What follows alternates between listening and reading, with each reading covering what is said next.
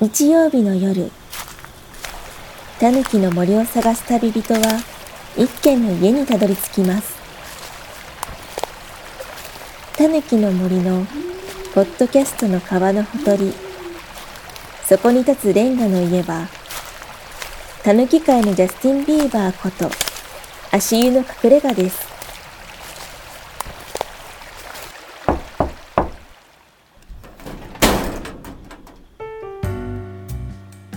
どもども、たぬき界のジャスティン・ビーバーこと足湯です。この番組、ニューノーマル退屈日記は、ニューノーマルに退屈してきた、このたぬきこと足湯が、ニューノーマルをサバイブするようなハックを紹介する番組です。皆さん大変お久しぶりです。多分前回の配信が6月だったんで、2ヶ月ぶりの配信になるかなと思ってます。で、前回が、まあ、3部作の、後編ということで、僕らのコロコロミーティングということでね、え船右衛門さんと表人さん3名で、えー、コロコロコミックなどについて、えー、語らせていただきましたけれども、あれ実は収録したのが、えー、2月とかそれぐらいだったんですね、今年の。なんで、えー、っと、本当にこのニューノーマル退屈日記の、え、収録すること自体が、え、2月から今8月なんで6ヶ月ぶりですね。こんなに間が空いてる番組ってなかなかないのかなと思うんですけど、一人喋りしたの1月なんで半年ぶりっていう感じですね。この番組のコンセプト、ちょっともう一回おさらいさせていただくんですが、コロナが収束したら終了ということで、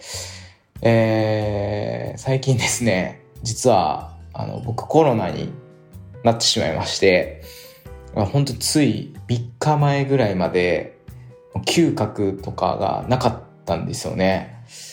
あのー、嗅覚とか味覚がなくなるのは結構早めに来るって聞いてたんですけど、自分の場合は結構特殊で、ちょっとまずね、どこから感染したかっていうのはもう正直もうわかんないですね。もう2020年の、まあ、大体2月ぐらいからコロナって増えてきたとしたら、今2年半越しぐらいで初めてかかりまして、もうそれぐらいになるともう最近めちゃくちゃコロナ増えてるんで、もうどこで感染したかもう全然わかんないですね。で、ついにかかって、えー、しまいまして、最初熱出たりとか、あの、咳がとか、会社休んだりとか、いろいろ予定狂ったりしてたんですけど、あの、味覚は途中から結構初期状態で出るっていう風に聞いてたんですけど、コロナ終盤ら辺で味覚がなくなってきて、そっから1.5週ぐらいずっと食べても感じなかったですね。結構やっぱ食べるのすごく好きなんで、割ときつかったんですけど、あの、不思議なんですよね。味覚と嗅覚どちらかがダメになる人、まあ、いるらしいんですね。で僕の場合両方最初ダメで、で、味覚が治ってくると、しょっぱいとか甘いとかっていうのはわかるんですよね。匂いがいかんせん、嗅覚が戻ってないので、最終的な味っていうところにはいかないんですよね。あの、これ別のポッドキャスト番組の時に香りについてね、あの、調べたんですけど、やっぱ人のこの、えっと、味覚、まあ味を感じる中で嗅覚って結構あの、割合的にはでかいので、嗅覚がないと最終的なその味の仕上がりに脳で組み立てられないってことで、例えばビールとかを飲んでも、あの炭酸水飲んでるような感じになって、ワイン飲んでもただの水みたいな、そういうテクスチャーなんですよね。ただ、まあ酔うみたいな そういう水飲んで酔うみたいな感じになったり、あと結構あの、面白かったのが、キムチを食べても白菜の漬物みたいになったりとか、あの、ある意味、この期間でしか、まあ、味わえないような体験ができて、まあ、いろいろなものを食べようってことで、いろいろと食べたりして、あの、試したりとかですね。あと、嗅覚トレーニングがやるといいみたいなのをちょっとツイッターとかで見たので、えっ、ー、と、自分でこうアロマオイル買ってきて、キキアロマというか、ヒノキの匂いとか、えー、レモングラスの匂いとかそういうのをこう毎日10秒ぐらい嗅ぎ分けたりとかあと味の想像をしながらこう食べたりとか。でそれでもなんか1週間ぐらいは、えー、戻ってこなかったんで耳鼻科に行って薬を処方していただいたんですけどあのその薬がすごい効いて急速に治りましたね。あの点鼻薬とかこう鼻にぶっ刺して、えー、やったりとか。あとは漢方とかが巷で効くらしいみたいなのがあったんでそういうのもあの処方していただいたんですけどやっぱあのお医者さんに行くのが一番いいですねあの陰性とか出なければちょっと行けないのかなと思ってたんですけど耳鼻科によっては、まあ、行ける場所もあるみたいなのでやっぱその食欲とか食べるところかなり重要だと思うのでもしあの嗅覚とか味覚障害とかが出たら耳鼻科に行くのがおすすめでございます。はい。いや、ということでね、えっと、コロナにかかってしまったんですけれども、えー、ずっとね、この入退屈今回で19回目なんですけど、19回目で最終回にしようと思ってたんですよ。で、なぜかっていうと、行くっていうね、19っていうことで、えー、ちょうど区切りが、まあいいのか悪いのかいいということで、で、実質は、あの、0回も配信してるんで20回は撮ってますと。あの、入退屈終了の定義がコロナが収束したら、えー、終了ということで、まあ、めでたくというか、あの、コロナにかかりまして、自分の中で、えコロナ収束しましたんで、あの、最後はもう痛みを持って収束させに行くと、自分の中で。あの、19回目と、あとコロナ収束したっていう、まあ、お祝いで入退屈最終回にしたいなと思ってます。入退屈始まったのが2021年の1月23日ということで、約1年半前ですかね。まあ、結構やってんなと思いまして、で、毎回いろんなニューノーマル化で使えるハックを取り上げてきましたけれども、ズバリ、今回のニューノーマルのハックは、変なポッドキャストを作ろうです。まあ、本当にね、これが一番のニューノーマルをサバイブするハックじゃないかなと思うんですけど、やっぱね、ポッドキャストをやるっていうのが、キングオブ趣味みたいな、そういう感じに思いましたね。あの、自分自身やってみて。コロナ始まってからイコールポッドキャスト歴みたいなところがあるので、2年半ぐらいやってるんですよね。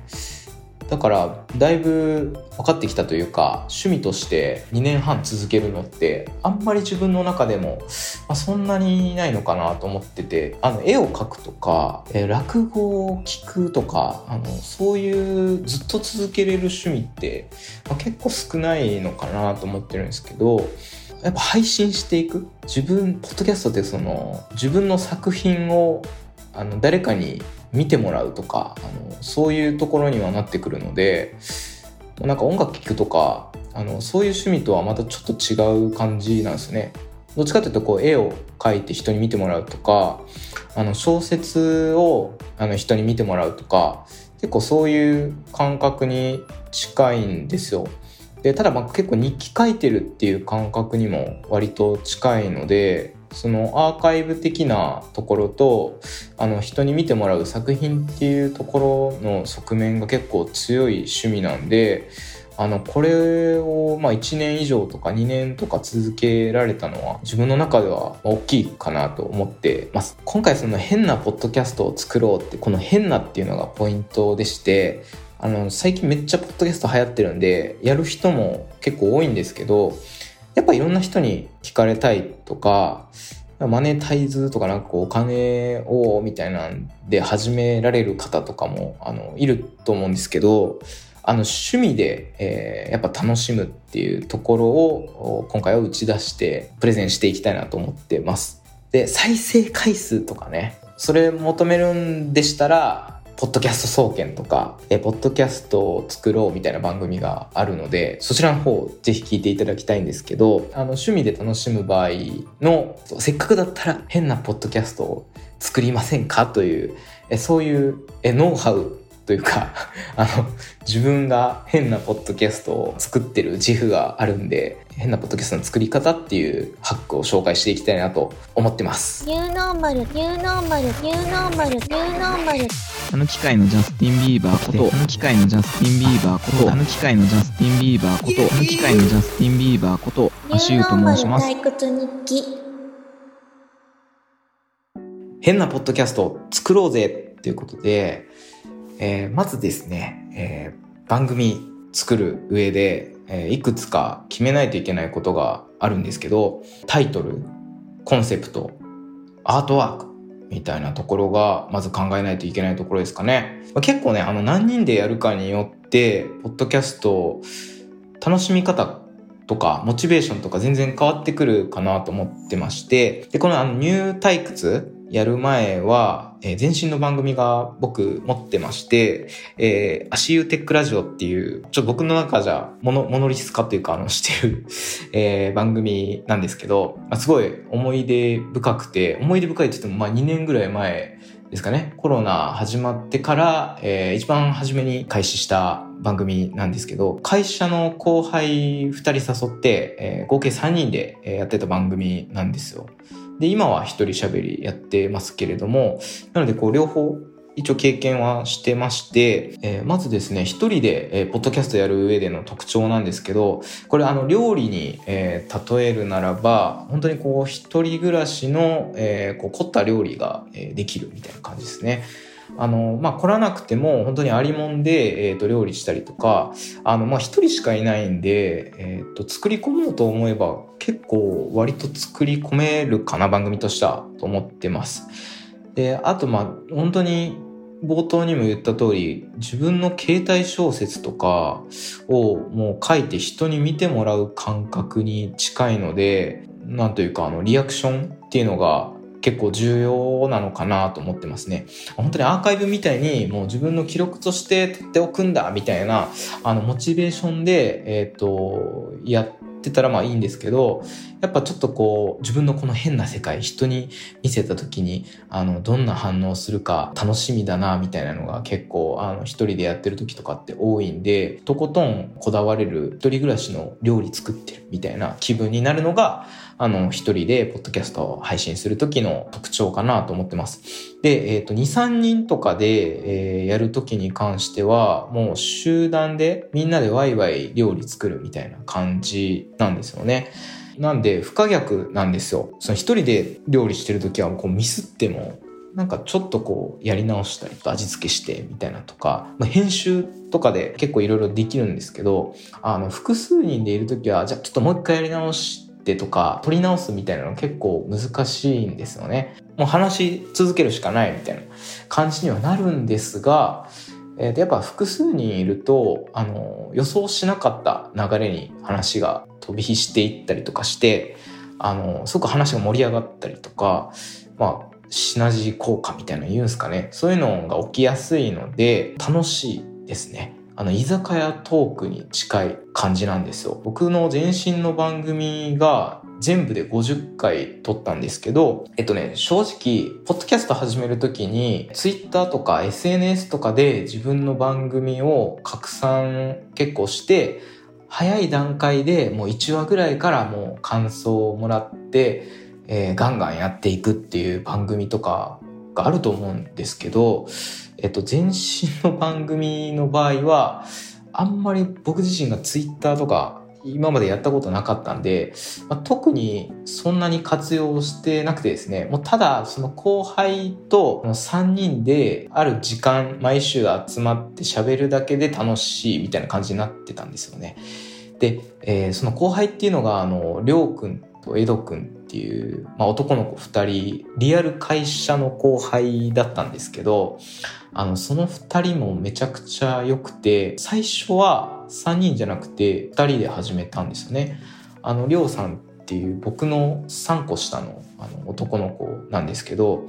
まあ、2人とも営業職で、えー、っとまあ、僕が結構変わってる先輩みたいな感じで、まあ、割と仲は良くてですねで、ポッドキャストコロナ始まってから、ちょっと面白そうだなと思って、まあ始めようと思ってたんですけど、一人でいきなりやる自信がなかったんで、まあ、一緒にやろうぜっていうことで、えー、その後輩が結構新しいもん好きの後輩だったんで、その新しいもん好きっていう特性の、まあ、後輩に声をかけるっていうのも結構いいかなと思ってますね。で、そのりょうさんと、えー、っと、一日にね、貸し会議室で、あの、まだコロナがウイルス X みたいな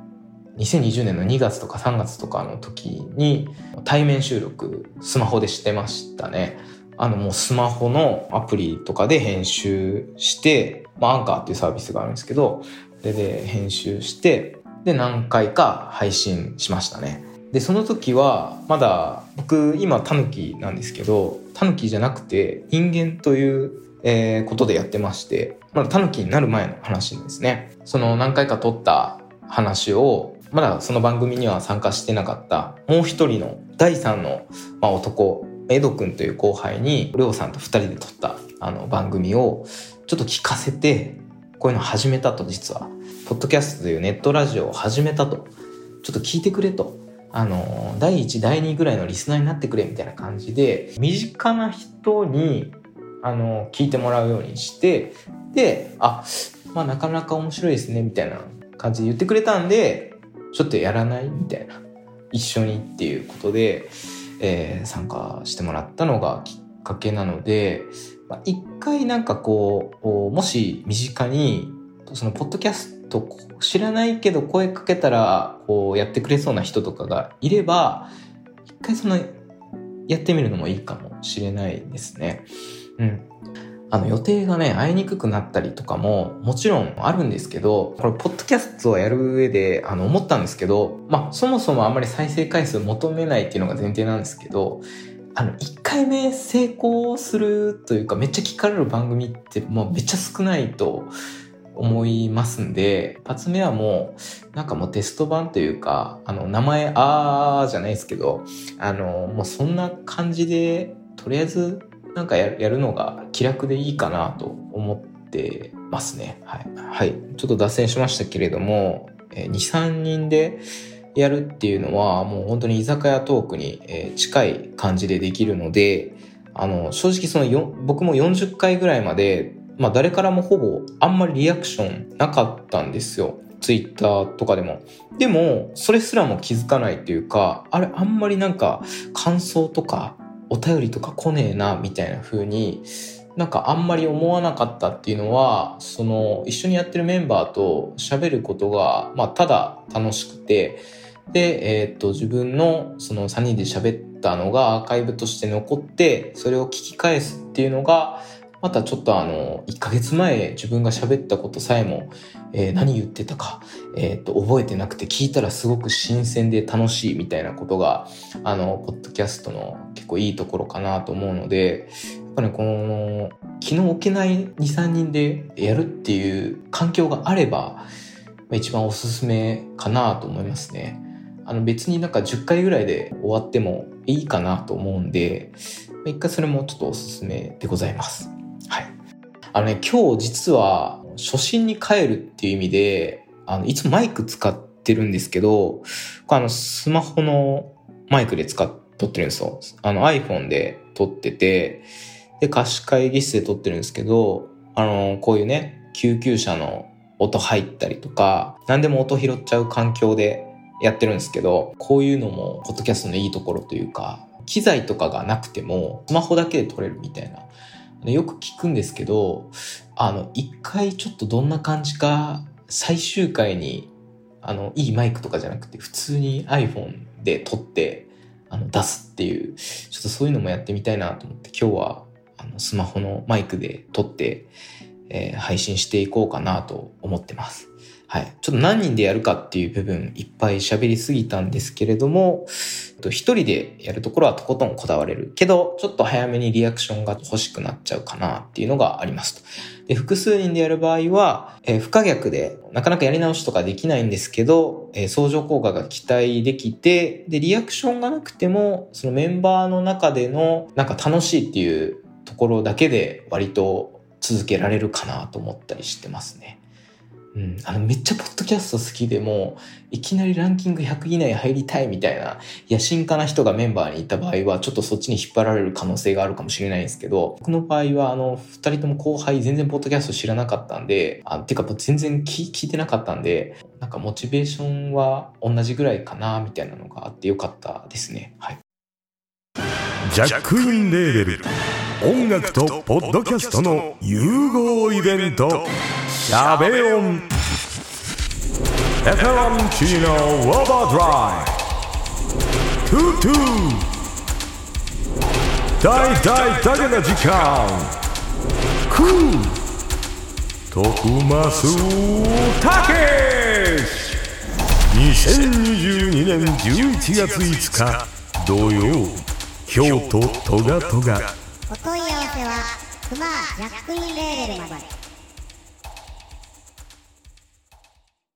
で、戻りますけれども、タイトルとコンセプトっていうのが、やっぱ大切ですね。変なポッドキャストを作るあの上でも。あの、変じゃないポッドキャストを作る上でもすごい大切だと思うんですけど、で、タイトルっていっぱいもう再生されるぞみたいな、ポッドキャストの場合は、めっちゃわかりやすいタイトルをつけるっていうのが多分王道だと思いますね。古典ラジオとか、ゆる言語学ラジオとか、サイエントークとかですね。あの、めちゃくちゃわかりやすいと思うんですけど、うん、そういう、あの、一目見ただけでわかるようなタイトルをつけるっていうのが、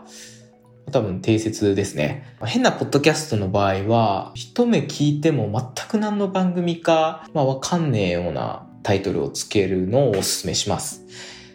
えー、例えばこのニューノーマル退屈日記とかもわかんないですよね。全然。あの、元ネタが伊丹十三さんのヨーロッパ退屈日記なんですけど、そこと照らし合わせてピンとくる人多分いないと思うんで、あ、なんだこりゃみたいな感じですし、あと僕が、えー、ニュー退屈の後に誘っていただいて、水吉さんっていう方と二人でやってる番組なんですけど、電脳タイガー飯店。正式名称は秘密結社電脳タイガー飯店という番組なんですけど、これもマジでわけわかんないですよね。電脳タイガー飯店。あの、これ初めて40回ぐらいになるんですけど、あの、未だに言い慣れないところがあるんで、あの、これも結構あの、謎タイトルだなと思ってるんですけど、変なポッドキャストを作る上で変なタイトルっていうのがね、おすすめでございますね。うん。プログレ中華水曜日とか。いいですね。わからなくて。はい。で、えー、アートワークもですね、よく聞かれるポッドキャストっていうのは、やっぱ大切だと言われていると思うんですけれども、まあ、とにかくキャッチーな感じのアートワークとか、おしゃれな感じ。あの、タイトルと同様、まあ、一目見た時に番組のタイトルがそのアートワークの中に入っていて、なんていう番組かわかるっていう、そういう視認性の高いアートワークっていうんですかね。そういうのがやっぱいいとされてると思うんですよ。あとは可愛らしいロゴみたいなとか。あの、そういうのがいいみたいなんですよね。で、巷で聞くと、なんか赤ちゃんとか、えー、動物とか、あとなんていうんですかね、女の子みたいな、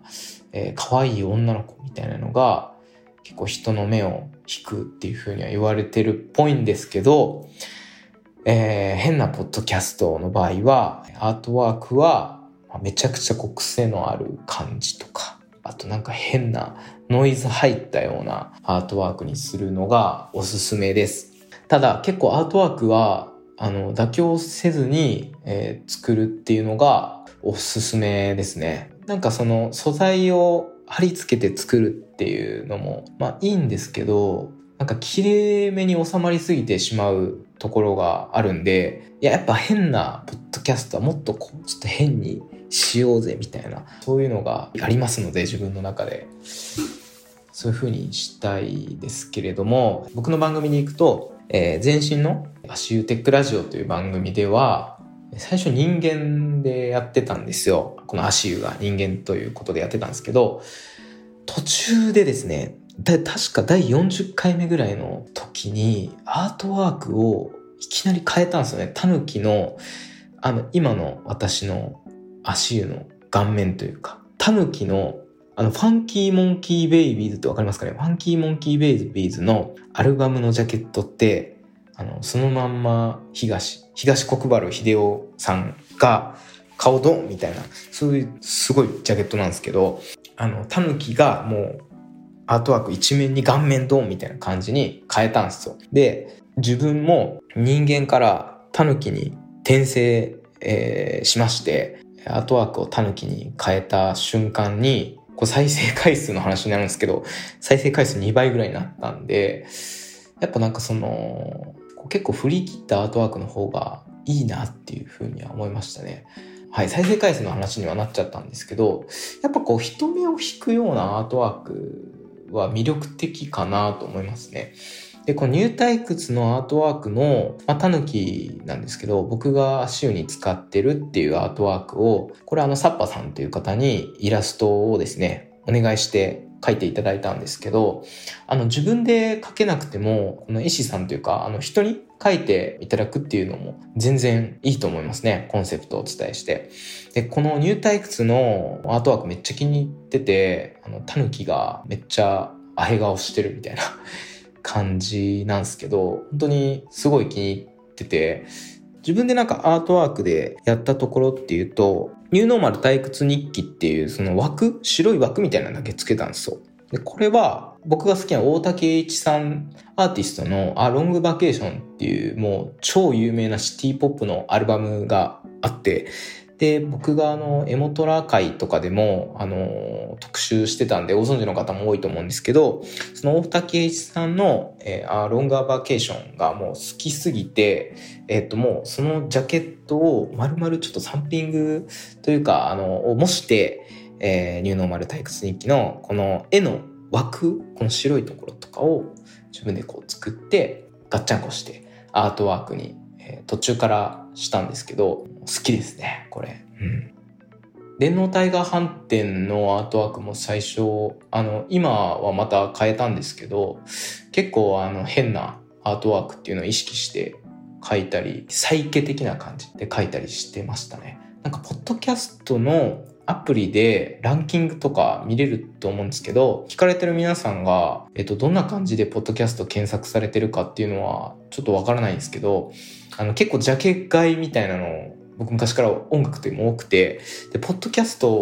も聞くの好きでいっぱい聞いてるんですけど、あの、ジャケットでやっぱ聞くことが多くてですね、そのランキングとかでジャケット、あ、これいい、なんかアートワークだな、みたいなのを調べていくのもちょっと楽しいかなと思います。意外と、あ、これ見たいって思うアートワーク少ないと思います。なんで、結構変わった見た目とかにすれば、割と人目は引けるのかなと思ってますね。で、変なタイトルみたいな感じで、まあ、世界に一つだけの、ね、変なポッドキャストをやっぱ作るっていうのがいいいいかなと思ってますね。はい。まあそのアートワーク、タイトルつける上で、やっぱコンセプトが決まってないと、そこら辺ってちょっと考えるの難しいかなと思うんですけど、え番組のコンセプトは、もうこれ一番多分重要だとは思います。